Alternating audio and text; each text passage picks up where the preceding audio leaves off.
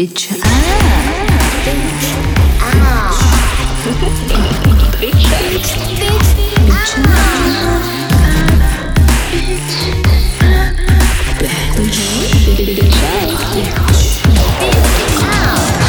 表酱，表酱，Hello，大家好，这里是表酱，呃，我是主播袅袅。这一期我们来聊一下多偶关系，然后邀请的这位嘉宾呢，我跟他的缘分是三年前就开始了，呃，就是三年前应该是呃，我想了解一下关于那个开放式关系方面的这个议题。然后，呃，今天的这位嘉宾 Sophie，她当时就主动跟我说，哦，她是可以分享一下这方面的经验的，嗯，因为当时她和伴侣正处于一段开放式关系里面，嗯，然后当时我还很郑重其事了写写了提纲，然后想要采访一下 Sophie，但是没想到说这一期节目经过了三年，然后呃，Sophie，呃的这个开放式关系也经历了一些。变化，然后现在是进入了一段多偶关系里面。然后当我想要了解多偶关系的时候，Sophie 又主动跟我说：“哎，我可以分享一下这个，因为我现在正处于一个多偶关系里。”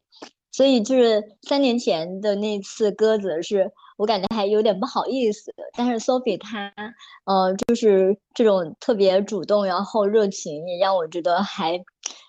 挺感动的。嗯，呃。呃，我也简单的解释一下，就是大概是三年前，我感觉我进入了一点个人呃的低谷，所以那时候其实是我感觉放了有三位嘉宾的鸽子吧，然后嗯，就其中有两位，包括 Sophie，到现在终于续上了，就是把杯 续上，嗯，续上就好。嗯，好的，那我们就进入今天的话题，然后先请 Sophie 跟大家打一声招呼，自我介绍一下。Hello，大家好，我叫 Sophie，然后我现在是呃生活在欧洲的，所以就是嗯，可能嗯，我们接下来会聊的一些细节也要考虑这个呃地缘因素。哦，对，是这个背景还挺重要的。嗯嗯呃，就包括你的那个对象，他们都是呃欧洲人吗？呃，是的。嗯，好。如果你觉得是跟这个因素相关的话，到时候我们呃讨论的时候，你也可以多聊一下这方面的一些体验。对，但是我呃就是 polyamory 的这些朋友圈里面也有中国人。行，那我们待会儿可以再就是多聊一下，就是这个地缘关系，还有这个文化背景跟这种。呃，关系形态之间有什么样的关系？哈，嗯，哎，我想先问一下，就是 Sophie，你现在，嗯，你所说的这个身处于一个多偶关系中，你可以简单的介绍一下他的状态是怎么样的吗？嗯，呃，是这样的，就是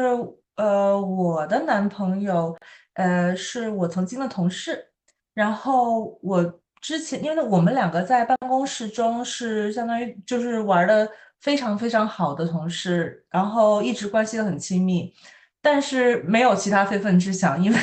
就是因为你看你看你同事的时候，其实不是很带有性别色彩的去看他们。然后后来在我离开了，嗯，我前就是之前的那个公司的时候，嗯，我同时经历了跟男朋友分手，所以后来我有一段时间在嗯网上刷 Tinder 的时候。嗯，就发现了他，然后我就我就觉得很奇怪，我说我也认识你的女朋友，就是他知道你在刷 Tinder 嘛，然后他才告诉我说，哦，我们其实是 polyamory 的关系，然后当时也是我第一次了解，嗯，多偶的这种关系，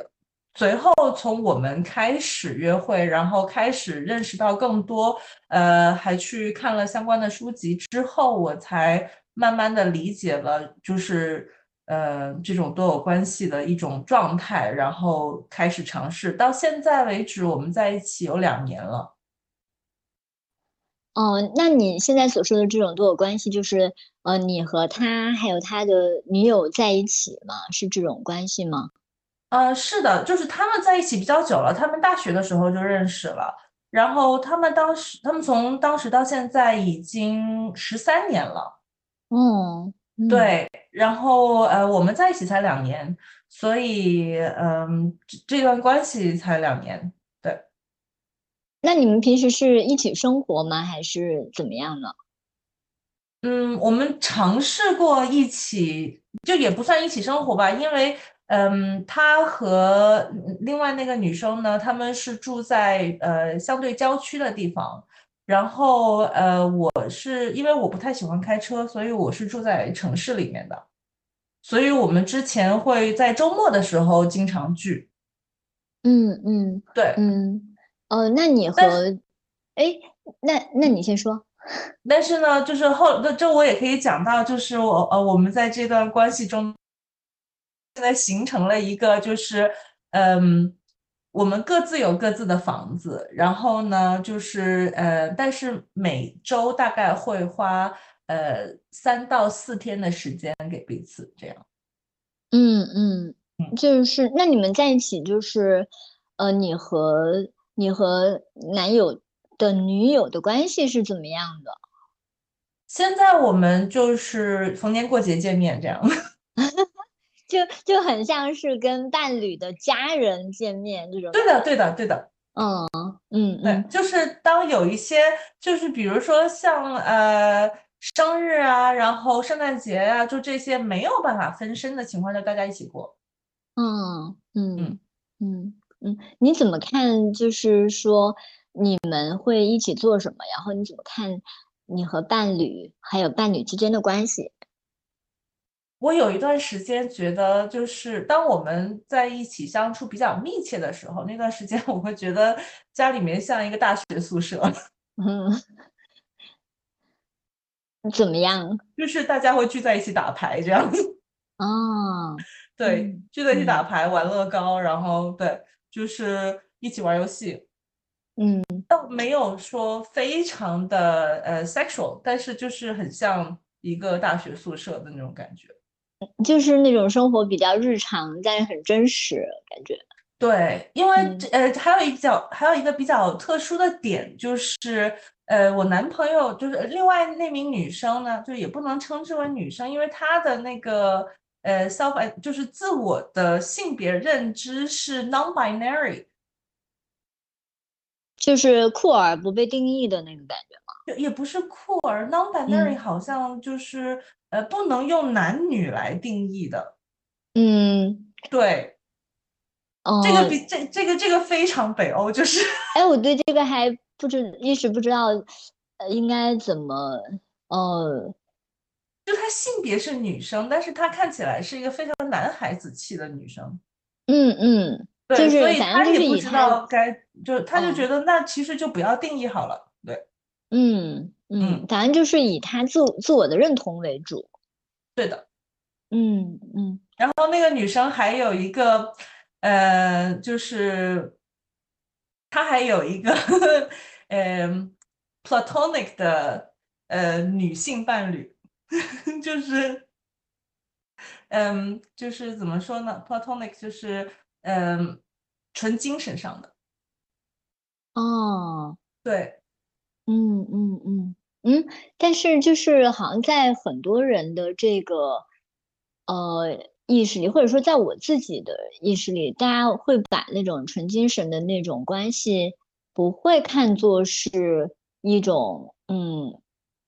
应该怎么说，就是实质性的那种关系，就是是的，就普通嗯人看，或者是旁观的人看，我们都觉得她们是闺蜜，但是她们觉得彼此是呃伴侣。嗯，应该他们就是聊的聊的内容。聊的话题也会跟普通的闺蜜也会不一样，可能会更深入一对他们可些能，我觉得就是当闺蜜情，或者是当彼此经历了很多人生大事之后，它会上升到一种家人、一种人生伴侣的状态。嗯嗯嗯，哦，对，就是可能在我们现在有的这种关系的定义里面，还是会比较，呃，也就是有限的几种吧，就是朋友、情人、爱人、嗯。家人，嗯，就亲情、友情、爱情等等的同事，嗯，但是实际上可能人跟人的那个关系，它会更丰富一些，就是嗯，就坐标们会系觉得这是会更丰爱富。对，嗯对。嗯嗯嗯，嗯，我刚才听你说，就是哇，你们会在一起打牌呀、什么的那种，嗯。我心想，这就是人多的好处啊。这不是刚好凑四个吗？就是打麻将也可以。嗯嗯，哎，对对了，就是，可是我听起来好像更多的这种关系，它是被定义为就是开放式关系，就是因为你跟你跟呃男友的女友可能是没有直接的那种亲密关系的，而是你们更像是说你和伴侣是呃你们之间的核心关系，然后对他们来说，他们是他们的一个核心关系，然后对，就嗯是一开始尝试过，但是发现不是很来电，就是比较像朋友。嗯嗯。对，对，突然间就觉得说，如果是多偶关系，就是多，就是有点像多角，就是各个各个点之间都有那个交集的话，它其实呃我会比们有一个对，词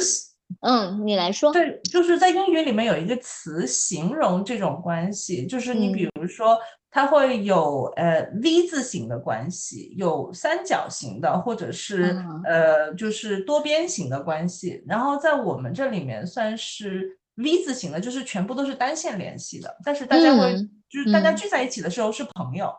嗯嗯啊，三角形还有多边形，哎，这个真的很形象啊，嗯，嗯然后我们是 V 字形的。嗯嗯，诶，那这样的话，就是好像会不会就是对 V 的那个角，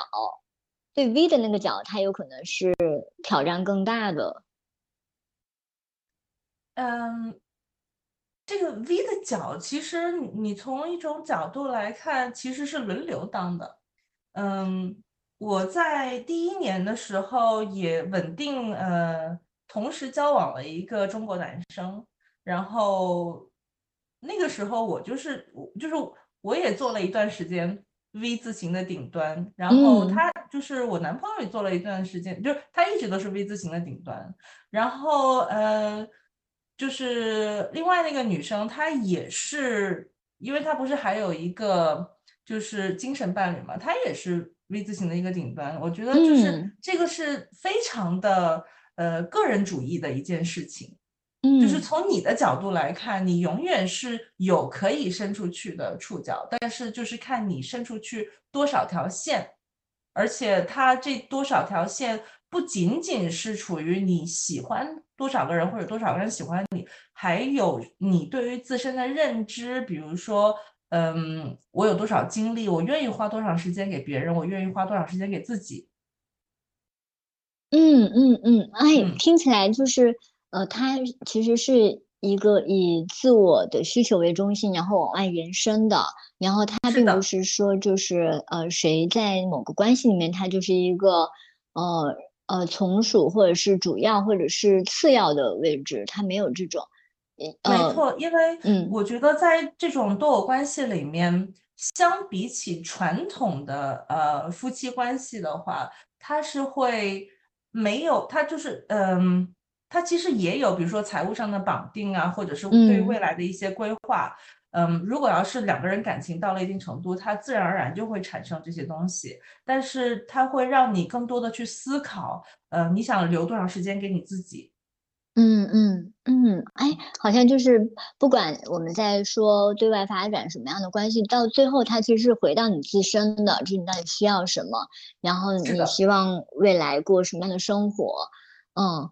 嗯，我最开始去考虑呃加入这样的关系，也是因为我之前呃一直都是处于非常稳定的一对一的关系当中，就是虽然嗯跟前男友是开放式关系，但是也是只有一段主关系的，所以嗯、那个时候我会没有意识到，就是我在一段关系中，如果要是对方太确定了，对对象太确定的时候，我是会非常嗯、关注对方，而非关嗯注自己。嗯所以那个时候我会觉得有就是有将近十年的时间，我都非常的关注我的对象在干什么，那我是不嗯是该花些时间在我自己身上？然后刚嗯好这样子的关系会让我觉得我有亲密，我有我有爱的对象，有人来爱我，但是我不需要一直到一天到晚都在关注别人，我有嗯可以花在自己身上跟自己独处的时间。嗯嗯嗯，嗯为什么开放式关系反而会让你突然间发现说，哎呀，我我是开始关注自己呢？嗯，倒不是开放式关系让我开始关注自己，就是一嗯开始只是一种个人兴趣，就是我一直对别人都很好奇，那我又不想就是很这个取这个这个其实跟我过过往的关系，呃，就是过往的工作有点关系。就是在国内工作的时候，我会见到很多我在国内的同事，他们就是已经进入中年的那些人，就是嗯有的时候明显是夫妻各玩各的，或者是丈夫在外面，呃，会有很多外遇，但是大家都避而不谈。嗯我不是很喜欢这样子的关系，我会觉得说，我比较希望在我的关系能中能够有更多的坦诚，嗯嗯就没什么不能拿出来讲的。所以我一开始会想说，如果要是嗯对他人有好奇，这人之常情嘛。所以如果要是那样子的话，我希望可以拿出来说。嗯，但是这并不代表我不是一个，我这并不代表我是一个很关注自己的人。就是我在嗯两个人在一起的时候，无论我跟谁在一个屋子里面，我都会就是啊，你饿不饿呀？我要不要给你做点饭吃啊？啊，你困不困？我去给你拿床被子啊。就是我是一个很服务型的一个一个一个脑子。嗯嗯，嗯，其实我我会发现我身边的很多女性，包括我自己，都会很习惯的去服务别人。嗯是的，嗯，尤其是大家一起坐在一起吃饭的时候，呃，很多女性开始主动去，比如说涮杯子啊，就是夹菜啊，就是点菜 之之类的。没有嗯错。所以之前就是比如说我跟我呃前男友在一起的时候，因为嗯他的中文不是很好，嗯所以那个时候我有很多国内的电视节目我想看，但是会因为说哦那他也想看电视，那不如我们一起看，那我们一起看就要看一些大家都能看得懂的东西，所以我会有很多剧、很多综艺会一直拖一直拖，嗯嗯就是因为我没有时间留给我自己。嗯嗯。那这样的话，你在这个现在的多偶关系里面，你会觉得说，好歹说每周有三天的时间、三四天的时间是能留给自己的。是的，这种嗯感觉非常好。嗯，就是尤其是呃，我没有小孩儿，然后我周围的朋友就是有小孩儿的也不多，所以大家就是比如说闺蜜或者朋友聚会也其实很频繁，那你就可以留出很多的时间去做这些社交，然后去做运动，去去看书，去做自己喜欢的事情。然后当大家聚在一起的时候，就是我跟我男朋友聚在一起的时候，就会特别专注。就是比如说，如果要是今天见面的话，那今天就是约会日，会有时间去提前想，那我们在一起的时候会需要干什么？嗯嗯嗯，嗯，哎，比如说，如果你情绪正好是你们见面的时候不太好，那呃，但是又会不会就是有担心说，哎呀，我们很难得见面，必须要让他扫兴啊什么之类的？那也不会很难得呀，就是毕嗯竟每个星期有一半的时间都在一起。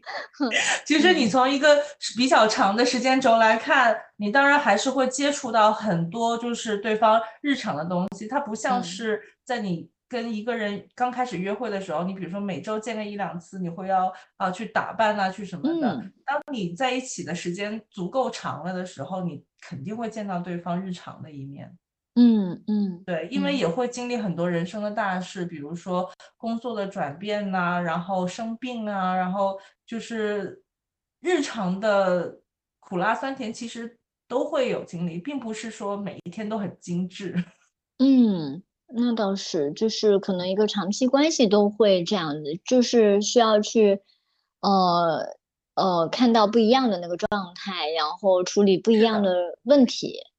嗯，而嗯且有的时候，嗯，它跟一对一的关系中不太一样的是，你不仅要考虑到自己或者对方，你还要考虑到对方的对嗯方。比如嗯说，嗯，就是，嗯，那个女生，就是对对方的那个女生，嗯，她的母亲最近去世了。嗯对，所以就是那很多事情，当然就是呃生离死别这种事情是最大的，所以很多事情会围绕那个，就是会围绕比如说呃生病或者是葬礼这件事情来集中。那别的嗯事情就算是已经计划好的，还是要呃去围绕这个事情来安排。嗯或者说，比如说我之前要回国，然后那会有一段时间的这个呃，就是有有一个半月多的时间不在这边。那前面后面的时间我们会聚的更加频繁一些，那这种事情也是会考虑的。比如说，呃，我跟我男朋友出去旅行的时候，呃，会给对方的女生买礼物，然后他们出去旅行的时候也会给我带礼物，这样。嗯，那其实嗯就是会把对所谓的对方的对方看成是一个家人一样的。是的，对。嗯嗯嗯，诶，那就是在你们中间有经历过一些情绪上面的波折吗？就是呃，因为嗯，你之前是经历过一段时间的那个开放式关系的，我不知道那个开放式关系有多久，然后你会觉得跟现在的这个所谓的多偶关系，你觉得是呃有什么不一样吗？我觉得不一样的是心态吧，就是呃，毕竟在我加入这段关系之前，他们已经是就是十年的多偶关系嗯了，所以他嗯们也经历过很多的，就是 drama，也经历过很多的，就是争执或者是调试，所以在我进来的时候，这已经是相对相对稳定的一段多偶关系了。嗯，嗯，这个时候我就要说一下，为什么之前我跟我前男友分手。就是我们之前的开放式关系大概持续了一年半的时间，就是断断续续的。嗯因为嗯，我相对于来说比较想得开嘛，所以我会说，如果要是你觉得不是很舒服的话呢，那我可以就是呃，先让你打个头阵，你先去试一下，因为这也是我从一本书上看来的，就是呃，如果要是谁提出来的话，谁可以先让对方就是先适应一下这种关系。嗯然嗯后，然后他当时呃出去，比如说呃去去跟别人约会的时候啊什么的，我都会非常的支持，然后会听他讲那些故事。但是有一个非常嗯怎么不公平的事情，就是男生在约会市场就是没有女生那么容易。嗯嗯虽然他是一个很有魅力的人，但是在男生的在约会市场中，他就是要付出更多的努力。嗯嗯他嗯他不像一个女生挥挥手就有一大堆人跑过来，但是男生的话就是要付出很多的，就是你可能呃要见个好几次啊，然后要要很用心的去去听对方说话呀，然后要去做一些 effort，哪怕只是约个，就是哪怕只是约个炮的情况下，你可能还是要去做很多的努力。嗯，所以就听起来，哦，就就就是可能男性他就是处于一个被选择的，然后女性可能更多的是选择方。对，嗯所以嗯他会觉得说，在这段关系中，他的挫败感会很严重。嗯嗯嗯，是什么样的挫败感？你们当时大概是经历了什么样的事情？嗯，其实这个在国内的环境也是一样的，就是你比如说，嗯，如果要是说单纯的去约炮的话，嗯你跟女生约炮的成本是比较高的，嗯，就是可以，就因为普遍意义上愿意出来约炮的女生也不是很多。嗯就整个人口基数中的比例，就是没有愿意出来约炮的男生多。嗯所以就是首先这个，嗯，它会有一个机会成本在这里。你有可能是呃，你们聊聊天，然后觉得挺好的，结果后来你发现这个女生并不是想单纯的约个炮，她只是觉得说，哎，这是一个开始，慢慢的我们会嗯发展出感情的。所以，嗯哼 所以把握这个尺度就很难。嗯嗯，就是对方的期待可能是他呃那个阶段不太能够去回应的，也不太想回应的。嗯，是，的。嗯然后，嗯、所以就是可可供选择的就比较少，然后再加上就是女生对于情感的要求会比较多，比如说呃，我们可不能一上来就怎么怎么样，我们还是要先吃吃饭、聊聊天的，什么什么的，就是呃，他花的时间成本也会比较多，所以就是嗯，就算我之前给了他，比如说半年的时间，就是先预热一下。在我比如说我出去随便呃约会，然后就就约到一个男生，然后就是呃 一米九八块腹肌，长得很帅的那一种，然后 他还会就是那种，这很不公平啊！就算你就是无论说我多花多少时间，我多付多多少努力，这个到最后还是一个不公平的游戏。嗯，这个。呃，但是你们的开放式关系并没有说就是对外发展的只能是性关系是吧？其实也是可以拓展情感方面的联系的吧。所以这个是心态的原因。我我为什么说我跟我现在男朋友在一起会比较开心？是因为他们已经过了心态的这个坎儿了，他没有把这个当做一个竞争。我前男友会把这个当做一个游戏，就是哎，嗯，就是。你拿了多少分，我拿了多少分的这种感觉，嗯，就你进了多少个球，我进了多少个球，没有错。所以，但其实你如果用这种看法去看待一个关系的话，它到到最后，它就已经变成了你为了多进一个球而出去多见多少人。哎，那他其实想表达的是不是说，呃，因为你可见的人太多了，所以你能花给我的时间和专注力就更少了？他是在表达这种不满吗？嗯，不是，我就我见的人比他少很多，就是我没有，我没有太，就是我没有太付出什么努力。他的意思就是气不过，就是你也没讲两句话，你就可以找到这么帅的，为什么我出去 就是，嗯，对，就是。就是，可能就是气不过女生，会就是比较整，在整个求偶市场中，女生会比男生的门槛低很多。嗯，但是这个不太可以理解，因为就是说，嗯。呃，我我有看到你之前有跟我说说，就是他跟一个女生女同事还是什么的出去一起去游乐园，然后回来以后接吻了，然后你也你也主动的提到说那个女生很辣，就是觉得他能够跟这样的女生在一起的话也很替他开心，嗯，没错。但这种女生后来就想跟他就是在一起，就有点挖墙脚的那个意思了。所以如果要是再往上走的话，就会走向不道德的地方。哦，就是那个女生其实是希望能够把他挖出去一对一的，这个情况其实还挺多见的哦。就绝大，就也不说绝大多数，就是过半数的女生到最后都会想说，哎，无论是打着把打着打着炮，还是就是呃约着约着会就出感情了，那出了感情了，就我就希望占有你了，嗯。嗯嗯嗯，但是男生还是会比较容易遵守你的边界。嗯，这样吗？嗯，哎，那我想问一下，就是后来就是他的这种心态是在什么样的契机下面说真的达到了你们呃决定要分手的那个地步？嗯，其实也是，说实话，我在那段。关系中也没有约会很多人，我当时总共就约会了两个男生，然后其中有一个男生是我们这边，呃，是一个德国男生，然后是在我们这边读博的。我当时认识他的时候，他已经在答辩了，所以我们总共相处的时间也就不到一个星期。然后后来，呃，我我跟我前男友，我们还计划一起去德国找他玩儿，但是。就其实这件事情，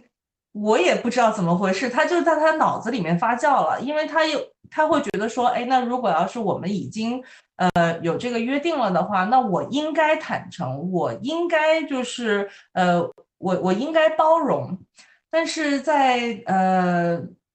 表达习惯里面，你比如说女生可能会比较容易去表达，哎呀我吃醋了，哎呀你不要这么干嘛，但男生就会有这种包袱。所以这个包袱在他的心中慢慢发酵了以后，就是直到了好几个月了以后，他才跟我说，就是我还是不行，我还是会觉得很嫉妒，就是他的身材真的很好，我真的我真的很不爽。哇，我那我听起来好像是一种雄竞的那种心态。没错，嗯嗯，但这个世界上比他比他好的，或者是跟他一样好的人可太多了呀。就是为什么？所以他进入了这个雄竞的心态之后，他就会就就看问题就跟以前不一样了。所以我就说这个事情。有的时候理论上讲得通，但是你实际上在操作的时候，每个人的心态还是会不一样。甚至他对自己的了解不够的话，他对自己心态的预测也不一样。嗯嗯，而且有可能在中途中有很多东西是很难语言去表达的，就是嗯，就是有一些东西可能自己觉得哎，只是很小的情绪，然后。老是表达，反复的表达，也会让他自己感觉到对自己不满意。就是为什么我会这么小气？然后为什么 别人可以做到的，我没有办法做到？我没有办法去包容。嗯，对，所以嗯，这我就是吸取了这个教训。嗯，我我们现在的关系就是，无论多小的事情都马上说。嗯，比如呢，就是有没有一个场景可以让我们理解一下？呃，比如说，呃，我男朋友他之前在工作的时候，因为他当时在我之前的那个公司是一个合伙人的状态，所以他工作的时间就非常的长。他就，嗯，他现在已经没有在工作了，因为他卖了他的股票。但是，嗯，但是在之前的那个长期的工作的过程中，他就会，呃，形成了就是那种，嗯，过劳工作的过劳，他就会有。抑郁的一个倾向，然后有的时候他会，比如说在和那个女生相处的时候，他就会觉得说，那个女生就会说，哎呀，我觉得呃，你跟他在一起会比较开心呢，我觉得你会跟我在一起的时候没有那么开心。然后我又会说，哎，我怎么觉得你跟他在一起比较开心？然后后来发现我们有同样的不安全感。嗯，但是这种事情你必须要说出来的时候，才会发现，哎，其实我们想的是一样的，但这样就很蠢。嗯嗯嗯，哎，我觉得不蠢呢，就是当你说出来的时候，你已经在处理这种情绪了。但是如果你不你不去说出来，你不处理它的话，你你也不知道它会发酵成什么样子。是的，就是呃，也不是蠢，就是这种想法很 silly，就是嗯，就是当然是你跟每个人在一起有开心有不开心的时候，但是。并不是说，呃，如果要是我跟你在一起不开心了，我跟你在一起干什么呢？嗯嗯嗯，就是没有看到自己的价值。嗯嗯嗯，我其实看了一些就是关于多就多边关系啊，什么开放式关系的那种书，它所有的书它都提到两个还挺重要的因素，就是首先你是因为爱自己，所以你对外发展不同的关系，不管是一对一的还是多边的。嗯，然后这所以爱自己这个好像就是自我价值感非常重要的一点。然后第二点就是你如何看待嫉妒这件事情，就是嫉妒它它的本质实际上是恐惧，就恐惧，比如说恐惧呃对方不爱自己，恐惧自己在这个关系里面被比下去，或者是哎有各种各样的恐惧了，就是但是它。就是女性，她可能很容易表达的是说，哎，我嫉妒了，我吃醋了，然后，哦，我我心里面在比较，可能男性很难说出来，哎，对，就是这个会不在他们成长的一个语境里面，他们其实也很想说，但是就现在，我现在我男朋友就会比较。他就会练习去说，就是哎，我觉得别人比我好在什么地方，或者别人没有我好在什么地方。嗯，包括就是您刚才刚才说的第一点，就是呃，他是出于一个爱自己的心态。这个我有一个，呃，我很想分享一点，就是我说在第我们交往的第一年的时候，我有跟一个呃中国男生交往，然后。那个时候我就没有去很好的去呃分析自己的心理状态和自己的需求，然后还是一个非常的就是希望去通过服务别人而获得自我价值感的一种状态，就是，然后那段时间就会很累，就会变成说，哎，那我跟你在一起的时候，我要考虑你饿不饿，我要考虑呃你吃不饱，吃吃的饱不饱，穿的暖不暖。然后我跟另外一个男朋友在一起的时候，我要考虑他饿不饿，吃的饱不饱，穿的暖不暖。我就会变成一个团团转的状态，然后到最后我嗯就会发现说，嗯、我做不到这样子的一个状态，这会让我很累。嗯嗯嗯，那他会说这个是他需要的吗？对，就是在我们，我在我跟双方都进行了沟通了之后，就会发现说，呃，跟我现在的这个男朋友，他其实有很多东西就是只是 nice to have，就是锦上添嗯。花的事情，但是并没有那么多需要的事，需要我去做的事情。嗯，嗯。对，所以呃，但是我跟呃另外一个中国男生沟通了以后，就会觉得说，没有他其实他需要我做很多事情，嗯。他需要我扮演一个传统的妻，就是女朋友、妻子照顾人的这个角色。但是嗯我并没有觉得我获得了相应的反馈，嗯，然后嗯这件事情会让我更加意识到我要正视我自己的需求。我也希望被人照顾，我也希望就是、呃，对，就是有有更有有人可以给我带来相应的回馈。所以我我后来就是有跟他提分手，就是觉得说我一直都在照顾你，但是我并没有觉得你要很用心的照顾我，嗯大绝嗯。大部分时间都在工作，但是嗯。我又不觉得你的工作会对我来说有什么影响。嗯。嗯嗯嗯，哎，我觉得这是这种，嗯，这种突然间的这个领悟，这一点领悟吧，就是对自己需求的那个清理还挺重要的，它就会，嗯、让我们在今后的这种亲密关系里面，可能是完全不一样的那种状态。没错，真的醍醐嗯灌顶。嗯嗯我之前嗯从来没有想过，呃，我需要什么，然后我想去做什么。我之前，呃，这也是我后来因为这个我去看了心理医生，然后我跟我心理医生有分析说，因为最早我们被成长，就是我们被教育成长的那个时候，嗯，我是比较倾向于，就是我对于自我的肯定和自我的价值感来源于老师和父母的肯定，嗯。就是因为啊我是个好孩子，因为我考试拿了多少分，我是个好孩子，因为我把家里打扫干净了，怎么怎么样。但是嗯。我没有去正视过，诶，如果要是我不做这些，我还会不会获得肯定？我会不会作为我本身这个人作为肯，就是获得肯定？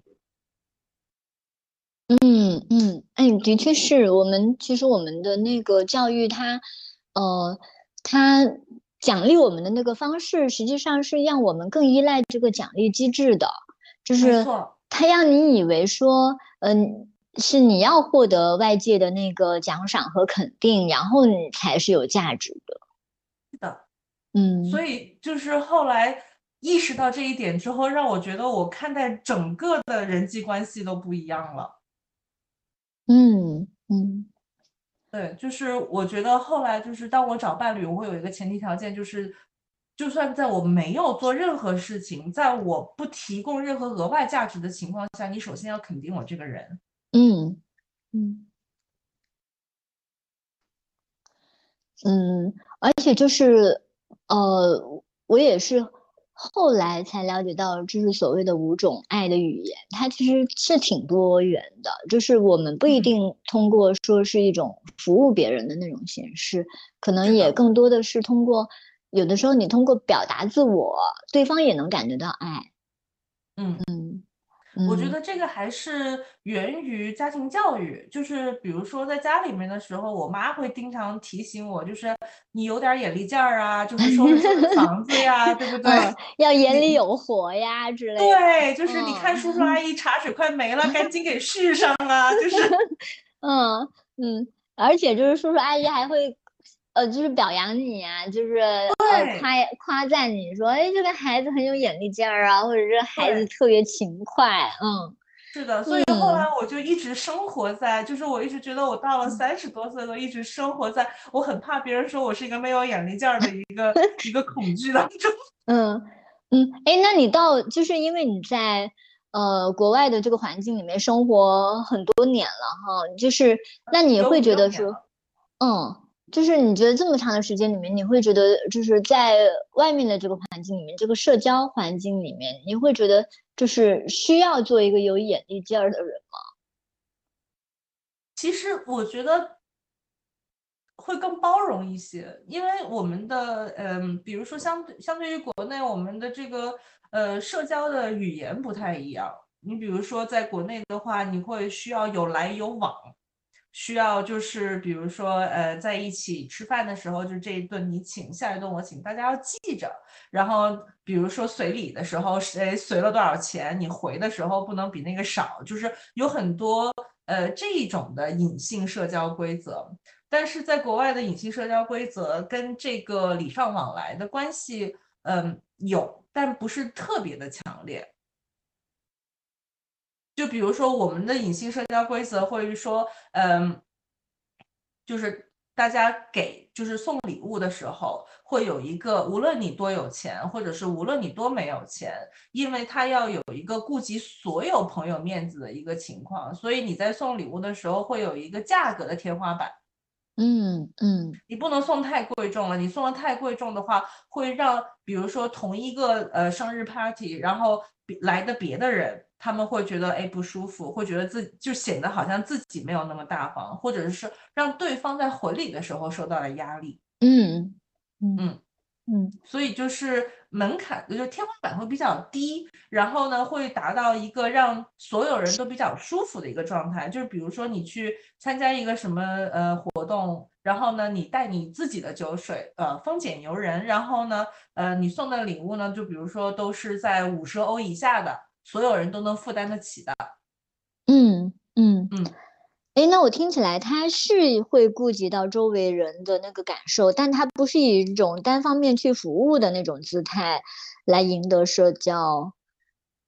是的，因为这边呃，我的直观感受是，我觉得，嗯，在欧洲的这个整个的社交状态，它有受圈子影响，但是没有那么的受到就是社会等级的影响。就是你比如说在很高端的圈子里面，你还是可以见到呃很普通工作的人。嗯嗯嗯，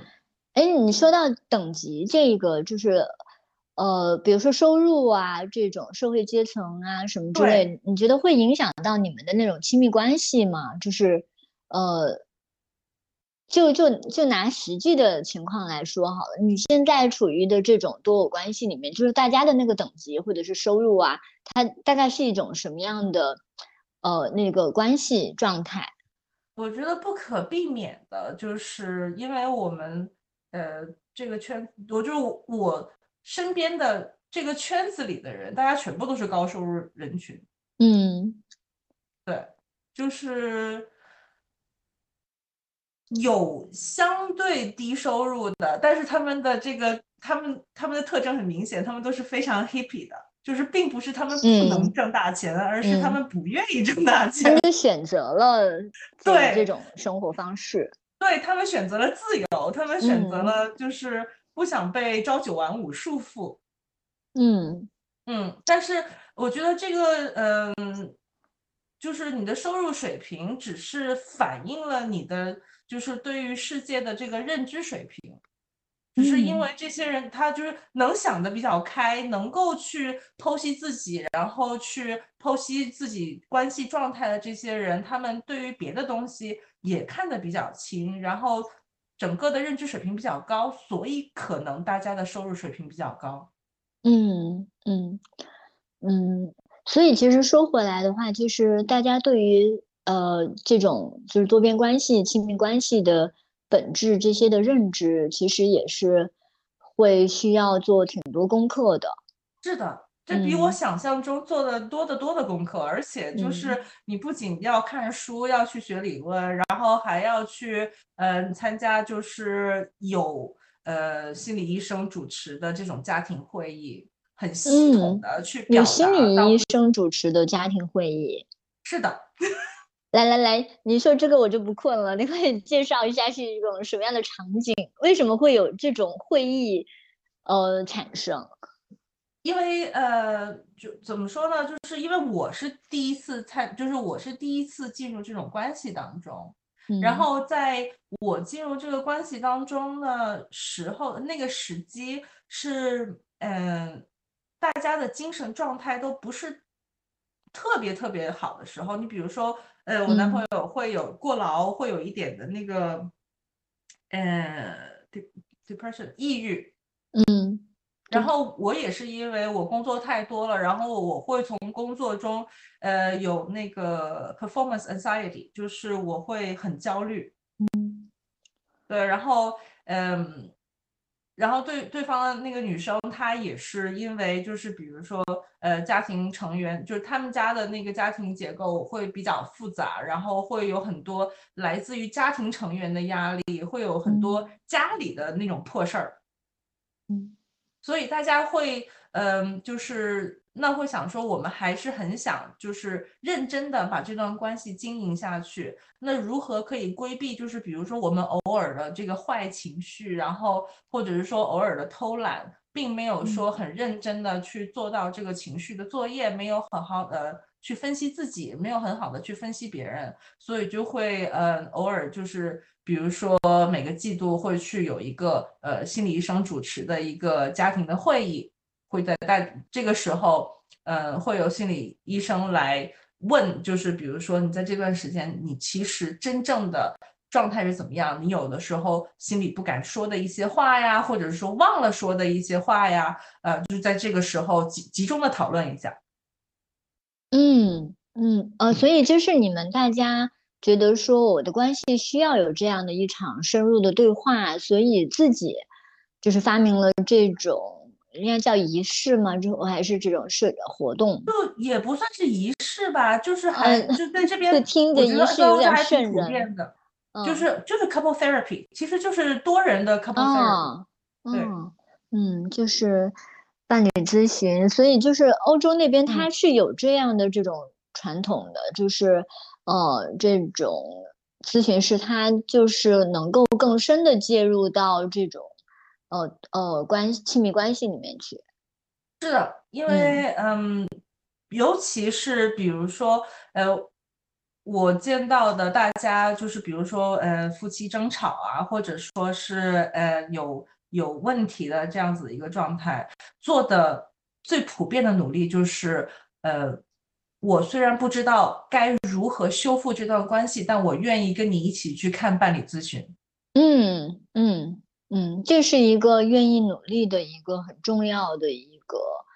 标志。对嗯，然后，因为我们这样的关系对于我来说比较比较新，然后呃，也就是其其实是未雨绸缪，因为我本身就是呃有嗯心理学的这个 background，所以就是嗯大家会未雨绸缪一些，会想把这个呃基础打好一些。嗯嗯，你说的这个基础是是一种怎么样的基础？就是感情基础，因为有很多嗯东西，比如说，呃，你你比如说，我有的时候，呃，比如说，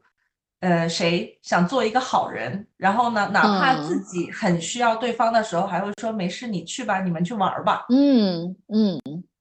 但是这其实是不对的，因为你到最后，你虽然觉得自己做了一个好人，但是你也积了怨，嗯嗯，是对，的，你会你会把这个放在了自己对于这段感情的成本之中，就说啊，嗯。我之前都对你怎么怎么着了，怎么怎么着了，但是你后来却没有怎么怎么着，嗯。但是对方这种事情，对方是不知道的，嗯，对，所以就是比如说，嗯，我我们要去学习如何在让自己舒服的同时让对方舒服，那这嗯。个过程中是要不断的反复的沟通的，嗯嗯，嗯我听起来其实这中间有一个很关键的，就是嗯，对于一些情绪和状态的知情，它是这个关系里面很重要的一部分。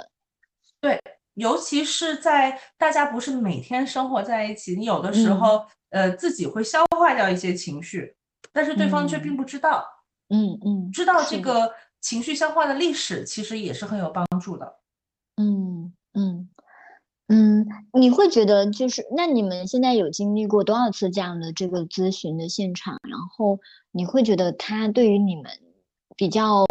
呃，可以可以可以说出来的那种影响是什么？嗯，我觉得到现在为止大概有个三次左右了。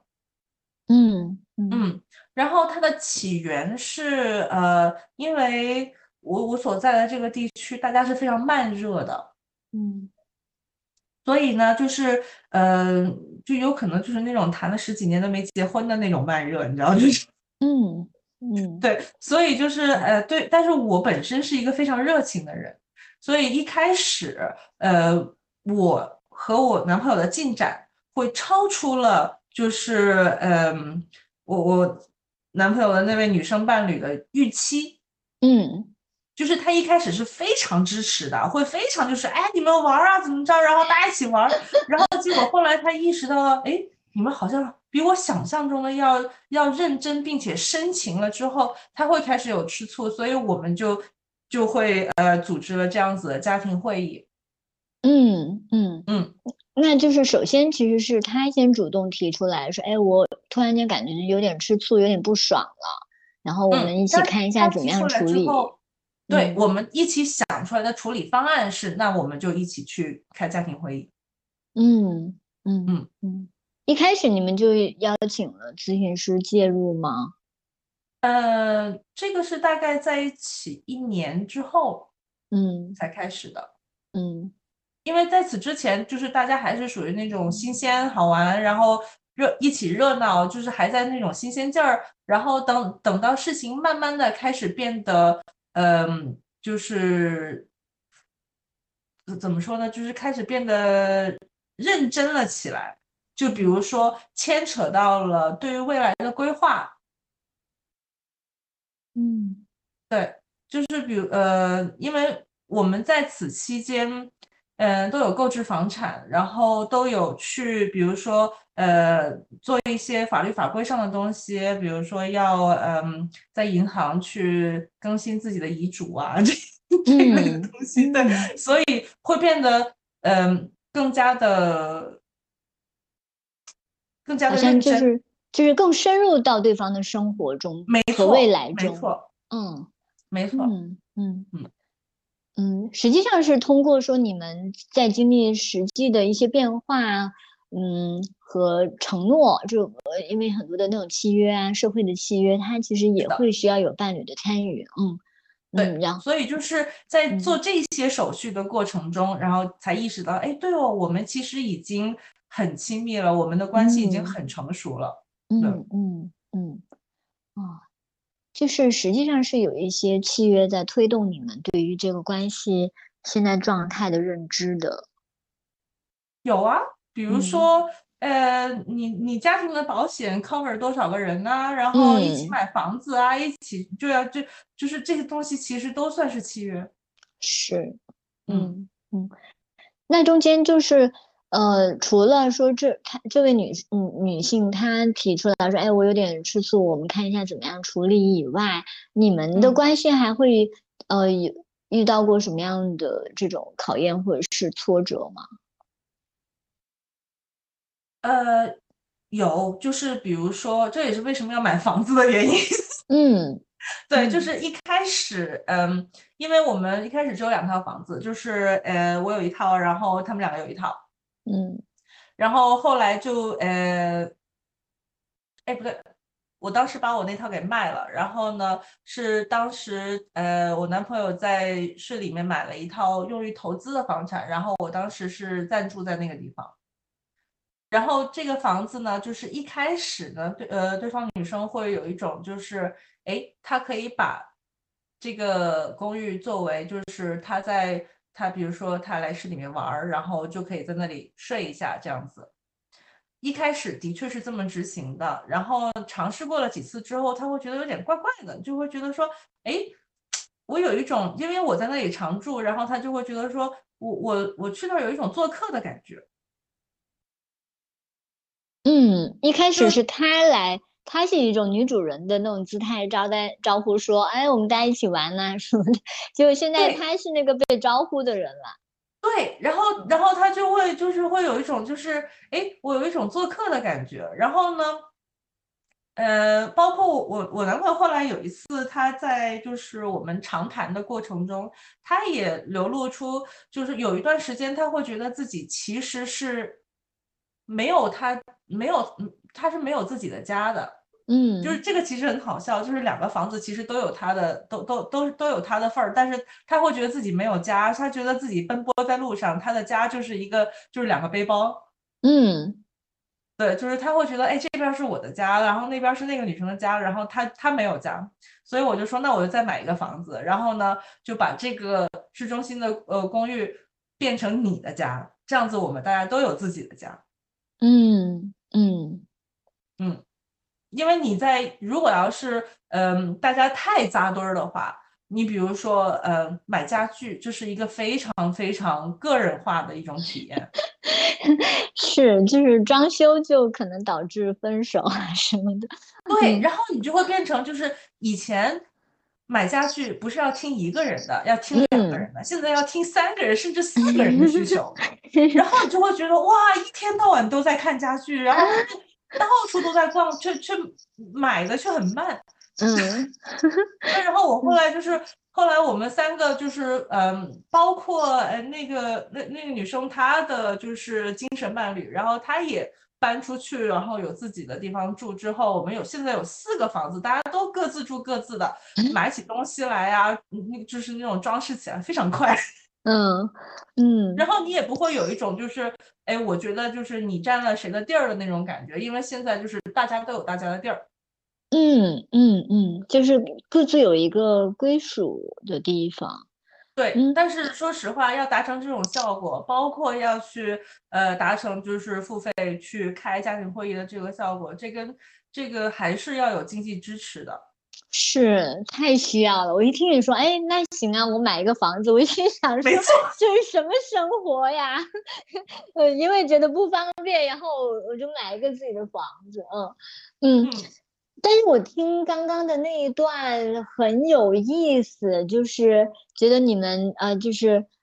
真的深入到彼此以及彼此的彼此的那种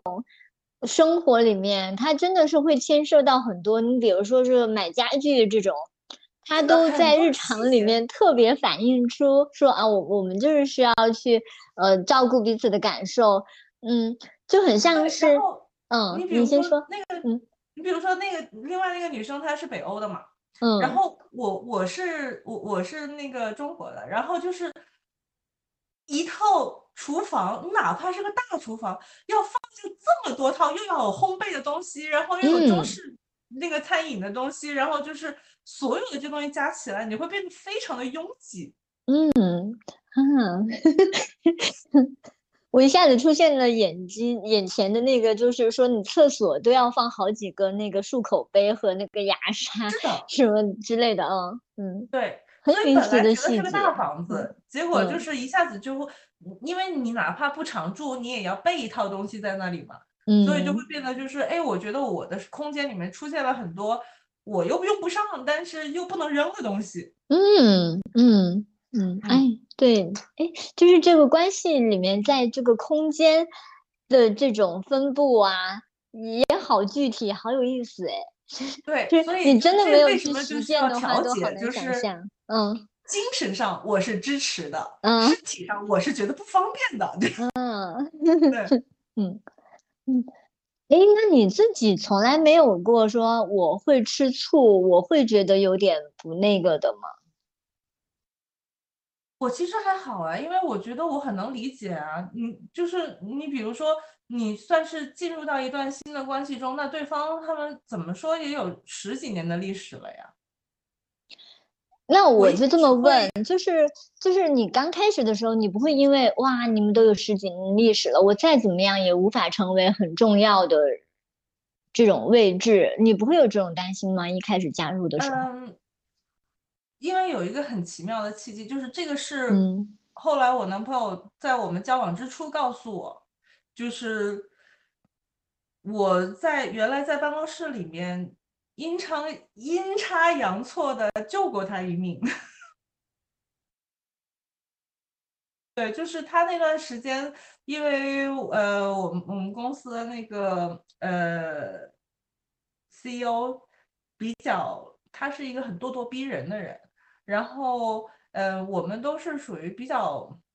比较听话，然后比较比较在意别人的就是反馈的那种人，所以就是他有的时候会觉得说，哎，今天。今天心情好了，会说哎呀，就是这个公司离不开你啊什么的，哎，你是我们大功臣。明天就是那种要你有什么用，然后就会很往心里去。所以他那段时间会说，呃，就有一段时间他出差回来之后心情无比低落。有一天，他说他就是在在办公室里面，然后喝了点酒，然后心情又很糟糕的情况下，他有想过。要要拿那个，要要拿那个 IT 办公室的网线勒死自己哇！然后然后我是因为他出差了，我没有人聊天了，然后我就是那种给他留了一个字条，就是那种，哎呀，我好几天没见到你了，就是你你可欠我，你你可欠我好几顿饭了。嗯嗯。然后结果他看到那个字条，他会说，他忽然意识到说，就办公室里面不仅仅有咄咄逼人的老板，还有很多在乎他的人。嗯嗯，对，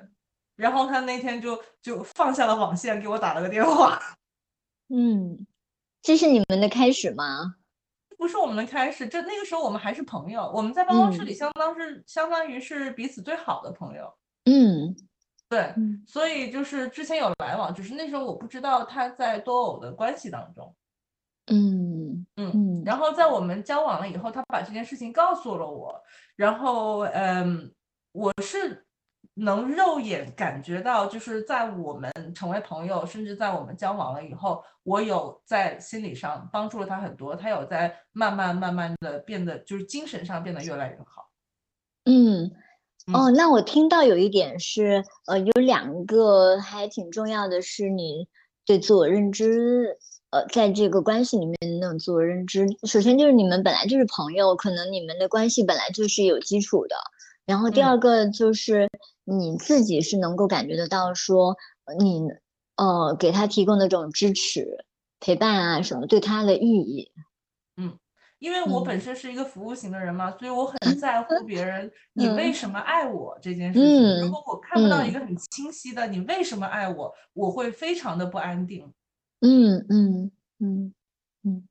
那其实也。呃，会不会就是他其实也需要给你多一些反馈，说啊，我从你这里面感觉到了，呃，有一些你的特质对我来说帮助很大，那些特质对我来说很重要，这种反馈有有，他会说很多，然后我也真正的能够从日常生活中感受到他呃越来越自信，越来越放松，对，嗯嗯。然后就是，那大家都很清楚，就是彼此给对方带来的是什么。你比如说，对对方那个女生，她能够做到的东西，我也没有做到。就是比如说，她在他们是大学的时候认识的，那彼此是经历过非常非常穷困窘迫，就是家里面没钱交电费，然后停电的那种时刻的。嗯嗯，对。所以大家能够带来的就是呃价值是不太一样的。嗯。嗯嗯嗯，就是你你我不知道说，其实这个问题之前就想问，嗯，就是你你为什么把这个看成一个多偶关系，而不是一个开放式关系呢？呃，开放式关系是没有没有承诺的，开放式关系是有有一个主关系，然后呃对外是没有承诺的。但是多偶关系是彼此都有承诺的，嗯嗯嗯，也就是你们其实对外，对，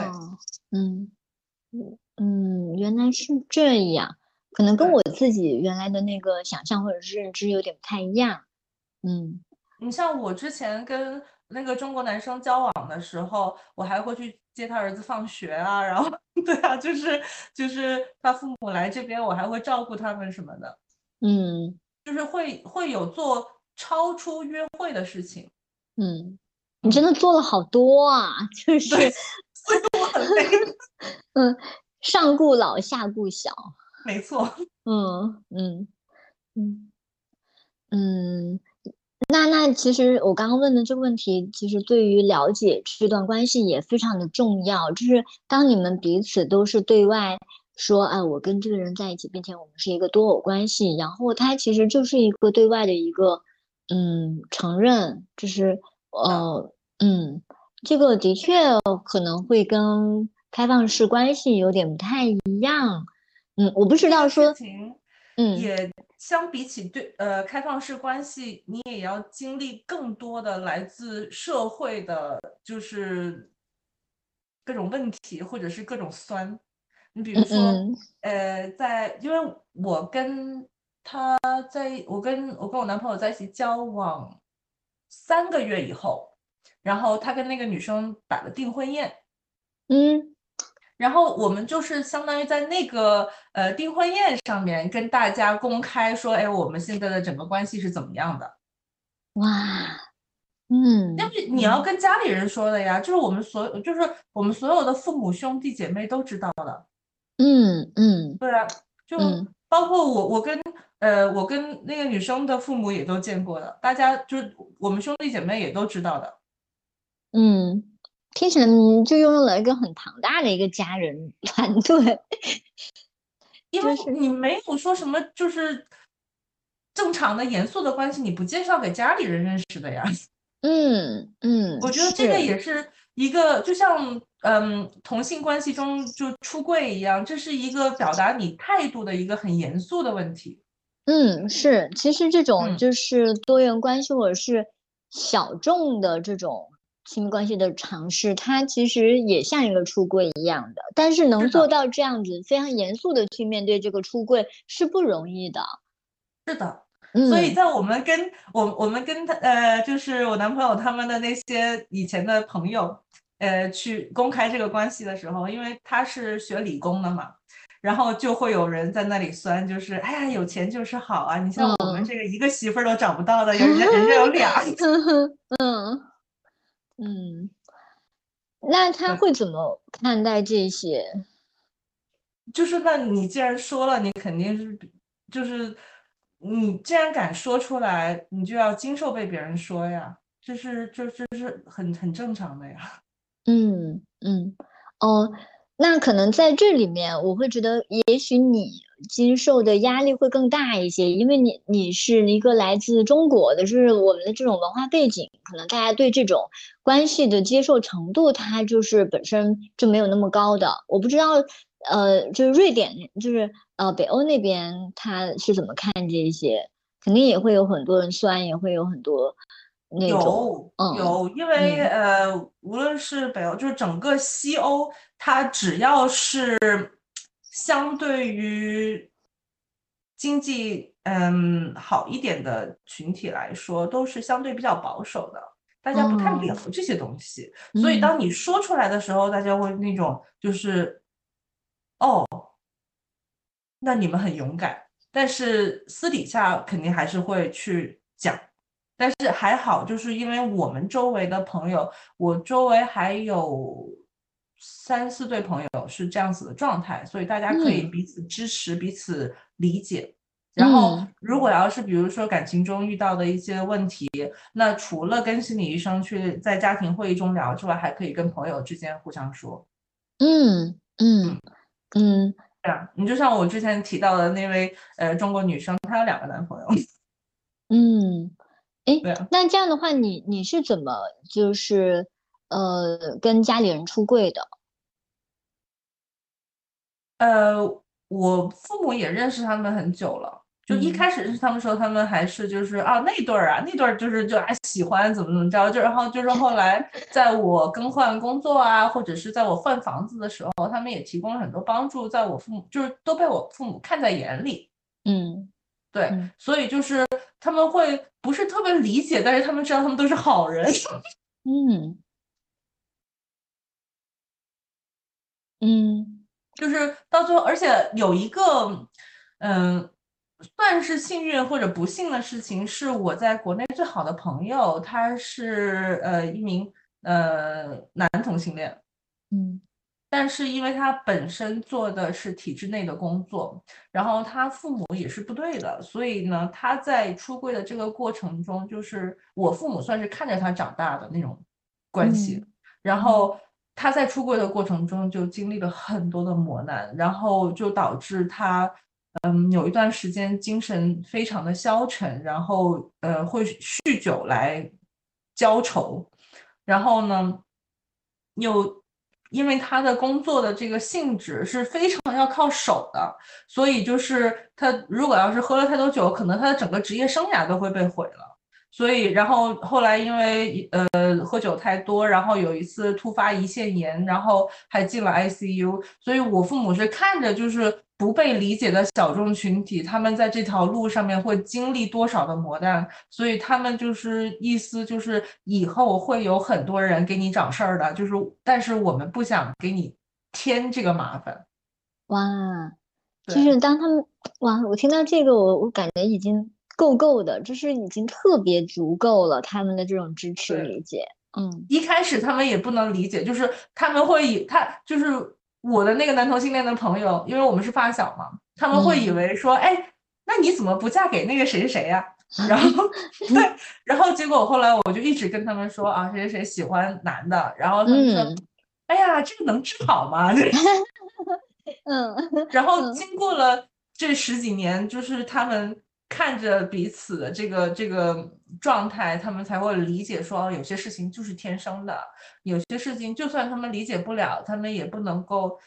让他成为他身上的另外一个担子。嗯，所以我妈有的时候也会去跟我朋友说，哎呀，如果家里不能理解的话，呃，就是反正咱也是你干妈嘛，你有什么东西可以来跟我们说，就是有男生可以带给我们来看这样子。嗯，好棒呀，真的好棒呀。嗯。他，嗯，其实我会觉得这其实也是从，嗯，个人的最主要的那种需求出发，而不是从别的什么社会观念啊什么等等出发。这个你要突破，就是什么对你来说是最重要的？究竟是面子更重要，还是家里的就是家人之间的亲密关系更重要？嗯嗯嗯，所以就是可能。哎，我我我就会发现一个，就是其实你在跟自己的父母的沟通中也做了挺多的那个工作。是的，就是因为呃，我自己本身也在看心理医生，就是很很固定的就是隔一周会去看一次这样子。然后在这个过程中，我会做很多自我成长的功课，会觉得说啊，有什么东西是我小的时候呃。我觉得爸爸妈妈说的不对，但是因为我又没得选，必须要听的事情。对，就比如说，呃，他们觉得啊，我要有眼力劲儿啊，否则否则就是长大之后没人娶啊，或者是说老板会炒了我鱿鱼啊，这种话，就是小的时候觉得，那你有工作经验，我没有工作经验，我没办法驳斥你。但是现在的话，会把一些以前觉得他们。说的不对的事情拿出来重新大家再讨论，然后会觉得说啊，就是我能理解你们，因为嗯，你们当时也才就是三十来岁，会说这样的话，就是嗯，也是可以理解的。但是我当时是怎样的心理感觉，然后嗯，现在重新拿出来说，他们也会说哦，那我们当时的看法跟现在又不一样了，我们也在成长。对，嗯，是是。嗯，就是他们的那个时代，可能他们的那些想法在当时其实是适用的，但是在我们的时代已经是很不一样了。对，但是很多家庭，因为他不再把以前的东西拿出来再讨论了，所以家长也没有办法去展示他们也在成长，或者他们也没有机会再去就这个话题进行成长。嗯嗯，这个很重要。嗯嗯。哦，那我想问一下，就是你们在对外公开这个关系的时候，呃，你你们之前是怎么讨论的？是说我我们要对外去公开这个关系？呃，这个主要是因为我男朋友他想打这个就是先头嘛，就是他觉得他可以先打个样，然后我们就是从。容易的开始，比如说先跟朋友说，跟朋友说完了嗯之后，然后再看谁的家长比较开明，就先跟那个家长说。嗯对，然后因为呃那个女生她妈妈就是呃已经知道，就是首先他知道他女儿是双性恋，然后也知道他女儿就是呃并不定定义自己的性别，然后呃也知道他在一个十年的开放的关系里面，所以就是他妈妈是一个，我现在都非常感谢他妈妈，他妈妈是一个非常开明的。呃，非常非常酷的一个老人，他当时给了我们很多的支持，嗯嗯，对，嗯所以嗯就是先我们先跟他妈妈说的，然后后来就是呃看他妈妈反应，觉得哦呃 OK 没有问题，然后再跟他全家人说，然后他全家人都没有问题，然后再跟我男朋友他们家里人说。说完了之后，就是因为我是中国家长，所以最后才说的。果然是要要就是前面的铺垫都已经做好了，然后对，然后在这个过程中，就是属于那种谁去说的时候，然后大家都在背后就是给他加油打气。嗯嗯，就是所以是你男友去说的吗？他先说的，嗯。就是他，我们先跟他的朋友说的，嗯。嗯，嗯。然后 他的家长是第二第二步，呃，第第三步，对嗯嗯对。嗯嗯，在你们之前，就是他的家长已经知道他和那个女生是一个多边关系了。嗯，那个时候，因为他相对来说，他的约会生活并没有这个女生这么的频繁。然后在过去的十年中，他也没有出现像我这样子的，就是固定的呃女朋友，就是他有出去约会，但是都最后没有修成到什么很严肃的一个阶段。所以这个话题对于他，对于他的家人来说，呃，略有听闻，但是也比较新。嗯嗯嗯因为嗯那个女生她是的确可以拿两个人出来摆给家里人看的，但是 男生就没有。对嗯嗯对，嗯，哎，我现在听下来，就是你们的这个关系其实包容了非常多那种呃看起来小众和边缘的那些元素。首先就是它是一个多边关系，然后其次就是呃，它有其中的一位伴侣就是双性恋，然后呃非定义性别的自我认同，然后还有一个是有一个精神恋爱的一个伴侣啊和关系。对，就嗯。是这包容了非常多的那个东西，嗯嗯，我然后嗯。我觉得这个可能是，呃，我身处的这个环境相对来说比较开放和包容，因为我我周围也有这样子，就是比如说，呃，丈夫跟妻子，然后妻子还有一个精神伴侣这样，嗯嗯。对。然后丈嗯夫还有一个女朋友这样，就是嗯然后大家一也也是一起出去玩啊什么的，嗯嗯，你会觉得身边的这种圈子或者是环境是怎么形成的？你自己会有这种意识，说，哎，我是怎么慢慢呃就建立了这种生活的环境吗？嗯，我感觉比较强烈的就是，嗯，可能主要是是因为没有小孩儿的原因，就是就是包括那个就是呃就是丈夫跟妻子，妻子有一个精神伴侣，丈夫有个女朋友，那个丈夫有一个十三岁的小孩儿，但是那个小孩儿已经很大了。就是嗯。剩下的我们这个圈子有小孩儿的并不多，嗯，对嗯，然后嗯，我觉得大家在二十多岁的时候会有一个分水岭，就是呃，会有一些思想比较传统的朋友，他们会结婚生子，然后会呃变到就是一起带孩子的那个圈子，嗯嗯嗯，然嗯后。剩下的就是没有结，就是没有生子的，会是另外一个社交圈子，就是相对比较成人的，然后会比较大家会出来，嗯，玩的比较频繁的，就是呃经常聚会的圈子。嗯嗯。对然后这个这种情况在嗯，经常聚会的这些没有小孩儿的圈子里面会更常见一些。嗯嗯，因为我也见过，就是有多伴侣的。我之前有一个冰岛的朋友，他就是呃本身是多伴侣的一个男生，然后后来他有有了一个小孩儿。那你一个小孩儿在他刚出生的那几年，你是死死的把两个人绑在一起的。嗯，是，所以你是很难去顾全，就是如果你有多个伴侣，你很难去顾全大家，你只能嗯围绕着那个小孩儿来。嗯嗯嗯。哇，我一听你这样说，就觉得真的是一个嗯，旁观者清，就是 对，就是，所以它更像是一种人生选择，嗯嗯对，一种生活方式的选择，对，嗯，其实老师说，有小孩的话，呃，就是多边关系或者是其他的，呃，对人的那个时间要求、精力要求挺大的。就有小孩儿的的话，其实他已经占据了很多的业余的时间，嗯，真的很难再去玩儿出花来，就是没尝试更多不同的东西。嗯嗯所以要么就是孩子已经大了，要么就是不打算要小孩儿。嗯嗯嗯嗯，是，嗯，那你们但自是孩子已，经大了，这个其实我觉得就是还是看家庭气氛。我倒是觉得挺奇怪的，就是有的时候我我去我那个朋友家，然后就看着就是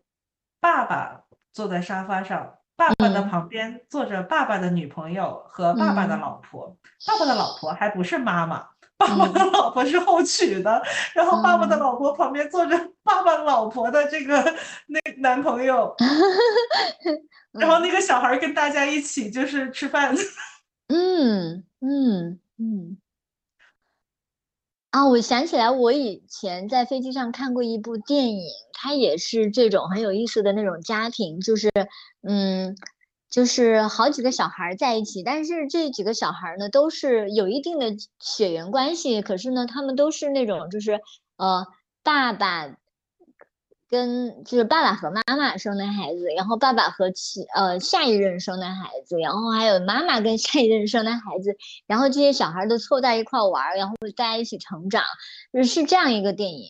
嗯，看的我觉得时候觉得，这个，嗯呃，这就这个好像出现在我们这一辈会比较普遍，是因为，嗯，呃，我就是在在本欧，他当时是七十年代有一个宗教改革，嗯。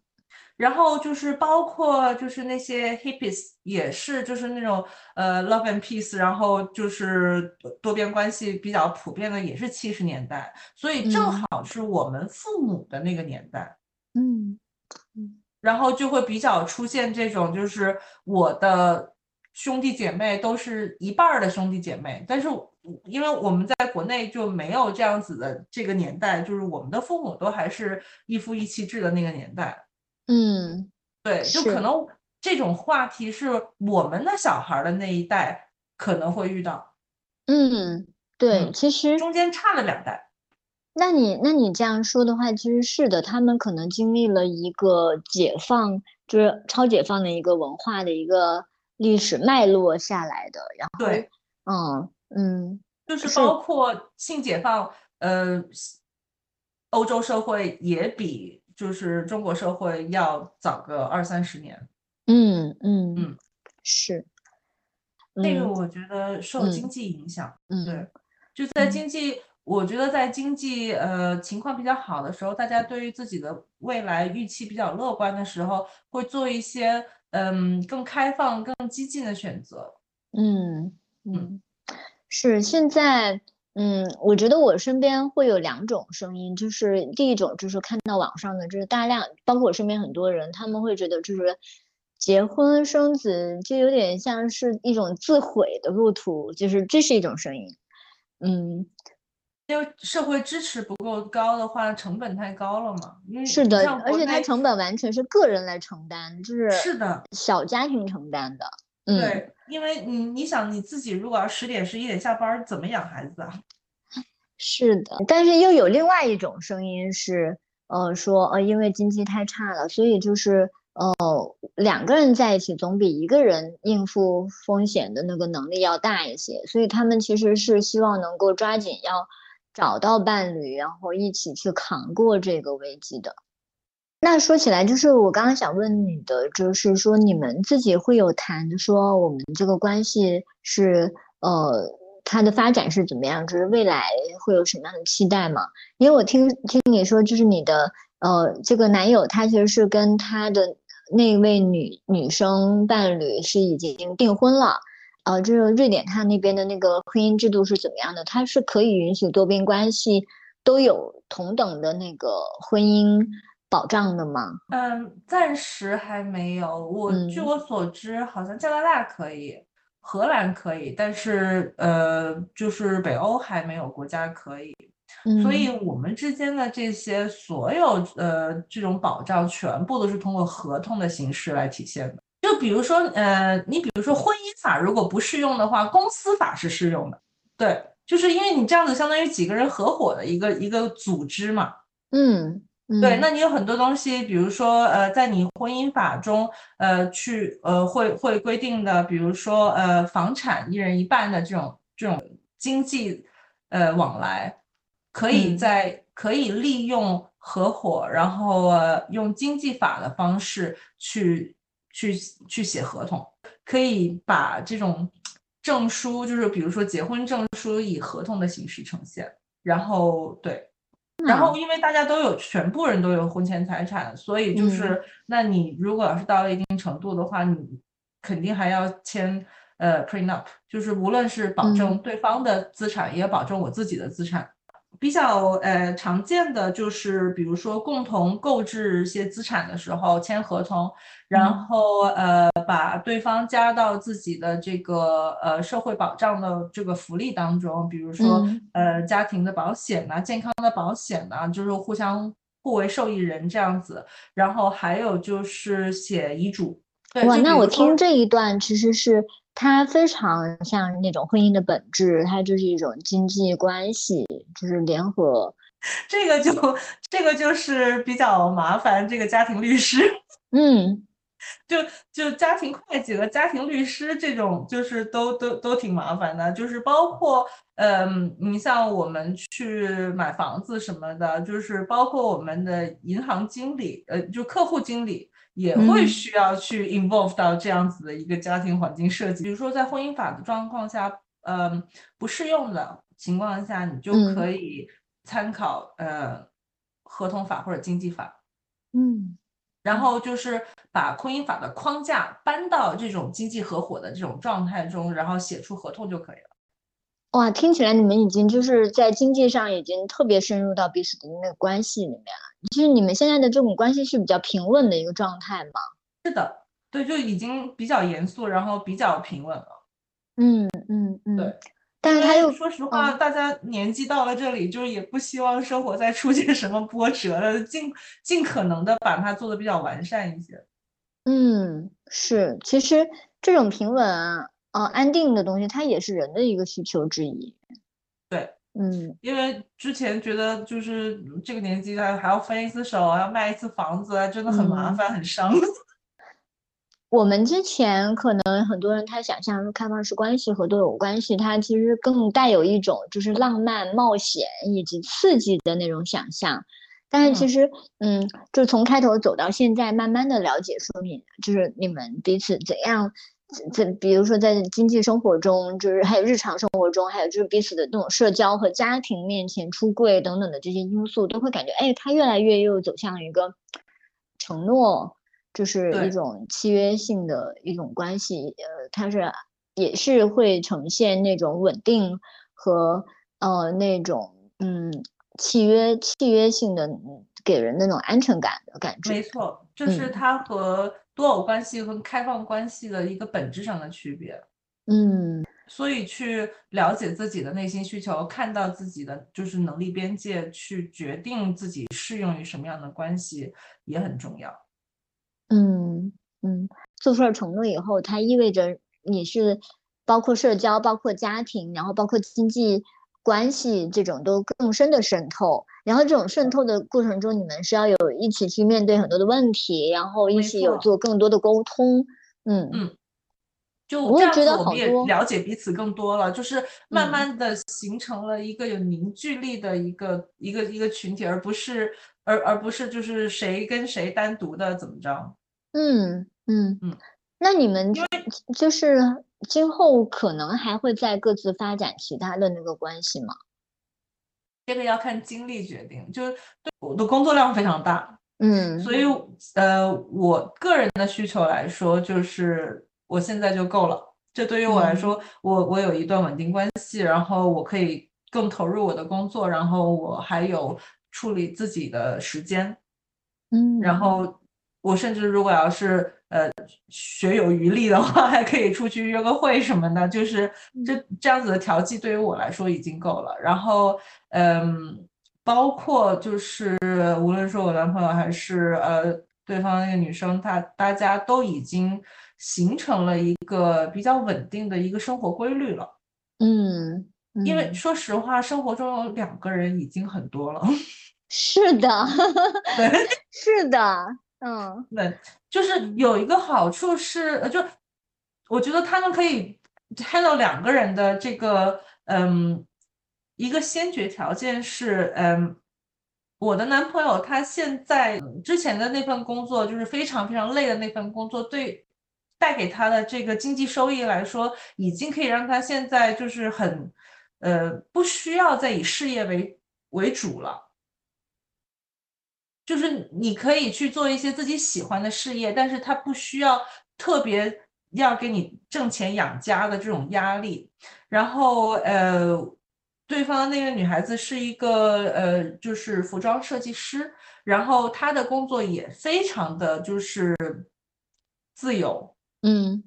对。然后她的精神伴侣是一位制帽师，制帽师就是做帽子的。嗯对，因嗯为就是欧洲这边不是帽子戴的比较复杂嘛，然后 他们有专门的制帽师，所以就是他们的工作都相对比较自由，可以有更多的时间去面对多个人。嗯嗯对，否则你如果每天是朝九晚五，你下班就已经很晚了的话，你再去处理多偶的关系，其实是很累的。嗯嗯嗯，那你自己是不是这种生活状态？就是朝九晚五？我我也是，我也是自己的公司，但是因为我们公司是做技术的，然后嗯嗯，就是现在还在一个高速成长期，所以我没有那么多的时间，嗯，我的时间相对灵活，但是是就是工作时间很长。嗯嗯嗯嗯，那我听下来，其实就是这个多偶关系，它也有挺多的这个门槛的，就是经济上面的保障，然后还有这时间上面、精力上面的。的，就是想要认真做好一件事情，不是很容易。嗯，其实我觉得第一个门槛，首先就是关于开放式关系和多偶关系里面它的那些呃沟通。呃，我其实有听到很多人他问我说，哎，我对你说的这个开放式关系感兴趣，然后呃我也想试一下。然后我问他说，那你和伴侣的关系怎么样？他就说不怎么样。然后我就心想，就会觉得很多人他可能就觉得说一种新型的关系，他可能能够给我现在的关系一些刺激，或者是呃能够带离我呃就是脱离掉现在这个关系的沉闷无聊，以及就是一些关系的问题。但实际上不是这样的，对，嗯这其实非嗯常错误的做法，因为嗯你那样子的话，就会就是，而且是在有承诺的情况下，你到最后就是两边闹起来会有双倍的麻烦。嗯，是的，啊而且我觉得嗯在亚洲的语境下，会有很多人会把这种和旧时期的这种就是二房啊、三房啊这样子的这哎种伴是侣，是这种想象，没错，嗯嗯。嗯对，但是其嗯实那样子的状况下，对方是没有选择权的。你像以嗯前的二房、三房，他们是没有自己的经济收入，他需要依赖这个家里的经济支柱。嗯嗯但是当现在所有人都有独立的经济选择权的情况下，或者是你想在你自己的，就是哪怕你你养很好几个人，但是你想让大家有独立自主的个人选择的情况下，那其实就完全不一样了，就每个人的话语权就不一样了。嗯嗯嗯，我听过一个很棒的一个比喻，就是说，就是呃。嗯，多边关系它不是一个就是神经的一个锻炼的一个好的一个方式，就等于是你脚脚踝伤了以后，你没有办法通过马拉松来去锻炼它一样。没错，对，就是可能如果现在的关系里面有一些问题的话，呃，可能就只能就是先去处理这些问题，看一下它有没有其他发展的机会，但是很难通过其他的那种关系的形态来去。修补或者是解决现在的问题，没错，嗯，就是有点类似于，就是你认定了是做彼此的家人，然后才会决定说，无论出现了什么事情，我都会愿意陪你一起度过去，嗯，而不是说，呃，我去，我我我去找其他的一些刺激啊什么的，能让我现在这段关系看起来更丰富一些，嗯嗯嗯。嗯。嗯，我觉得在国内的这种语境下，可能更难的就是很多，也许是男性他是想要多一些尝试的，但是在他们眼里面，女性自己现在的这个女性的伴侣好像是没有办法去沟通这件事情的，就是对方可能对这个东西比较敏感，那其实说明说女性在这种关系里面普遍是更缺乏安全感的。对。这个要相当的，就是要女性有相当的经济条件的情况下，因为你比如说，如果双方在一起，嗯，是彼此辅佐的那种经济状态的话，那多一个人就是多一个人来分你的钱，那是是的，这也是非常现实的。嗯，这我觉得其实也是一个很嗯比较难的一个一个门槛吧，就是因为很多人为什么这么的这个。呃，排斥这个所谓的小三，那那实际上经济原因是非常重要的一个，就是他会觉得他就是分薄了我的财产。嗯，没错。我觉得今天聊的好丰富啊，然后你是非常耐心的，就是缓缓的展现出这个多偶关系里面很多很丰富的一个层次，呈现了非常真实，然后又非常日常的一些东西。我会觉得这种做这样的那种承诺，它其实本身。它最终还是回归到人跟人之间的那种关系。对，因为我觉得绝大多数情况下，呃，在中文媒体上面看到的多偶关系，都是在讲它浪漫的、刺激的，嗯，就是多选择性的那一面。我觉得就是在实际操作中的这些事情还比较少有人提到，因为它看起来就是没有那么 sexy。嗯，对，而就是没有这么吸引人的一面。但是你，但是如果你们真的是作为一种家人的那种关系去相处的话，还就是不可避免就要一起去面对这些事情。你刚才说到的是是去银行啊，就是找客户经理呀，一起去澄清一些事情，然后就是包括说就是呃支持彼此向家人出柜啊这些。感觉太佩服了，觉得你们就是很耐心的处理了非常多的那个事情。对，这个也是要很很笃定，有很多的爱，然后有很多的信心，觉得对方会愿意陪我趟这趟浑水，才能够达到的事情。对，嗯，是，真的是，嗯，好，就是那我们今天就差不多就这样了。然后我感觉就是有差不多两个小时的，哇，就是，嗯。丝毫不觉得累，嗯，嗯，然后如果之后还有什么，你你会觉得想想要跟我们分享的关于多偶方面的一些体验的话，我会很很开心，就是希望听到你下一期的分享。我很愿意，因为我觉得你做这样子的节目其实很有意义，嗯，能够帮助大家树立很多就是。正确的，或者是比较呃实实际的，就是该去怎么做，或者是你能不能去做这件事情的一个一个想法的树立。嗯嗯，我会想说，我们下一次可以多聊一下，就是关于爱自己和这个直面嫉妒或者是恐惧的这些心态上的东西。我会觉得。好像对大多数人来说，可能决定我是否能够去的时候，需要去了解的两个很重要的嗯点。嗯这个其实不单纯在多偶关系中，就算嗯在普通的就是一对一的这种关系中，我们还是要直面自己的这个妒忌啊，还有外来的一些诱惑啊，这这是一个每个人都会面对的功课。嗯，真的，我觉得这一点是很关键的。就是很多人他会觉得，就是多偶或者是开放，它就是很多关系的原罪。但实际上，你在一对一关系里面面面对的很多的问题，它只不过是在其他的关系里面也作为一面镜子反映出来而已。但是，一对一关系是一点都不会少的。嗯没错，嗯，